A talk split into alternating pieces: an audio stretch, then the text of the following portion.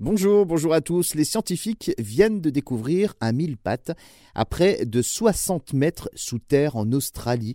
Perséphone, c'est le nom scientifique donc de ce mille pattes. Il mesure 10 cm de long. Il n'a pas d'yeux, mais il est exceptionnel car cet invertébré a plus de pattes que n'importe quelle espèce du règne animal connu, euh, vivant ou éteint. C'est donc euh, un véritable mille pattes. Il a 1306 pattes précisément précisément cela veut donc dire que ce Perséphone est le premier vrai mille pattes connu au monde. Le précédent record appartenait donc à un mille pattes de la Silicon Valley, doté de 750 pattes seulement entre guillemets.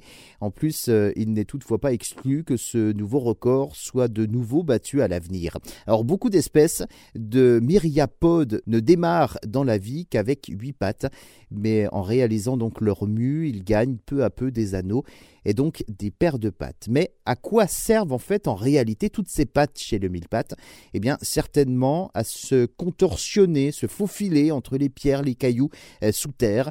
Il est donc euh, probable que les ancêtres de ce mille-pattes aient un jour été euh, présents en nombre sur la surface de la Terre et qu'un climat de plus en plus sec les ait donc poussés à se retrancher de plus en plus profond dans la Terre. Alors cette multitude de pattes apparaît de manière indépendante et que c'est une adaptation de la vie en profondeur.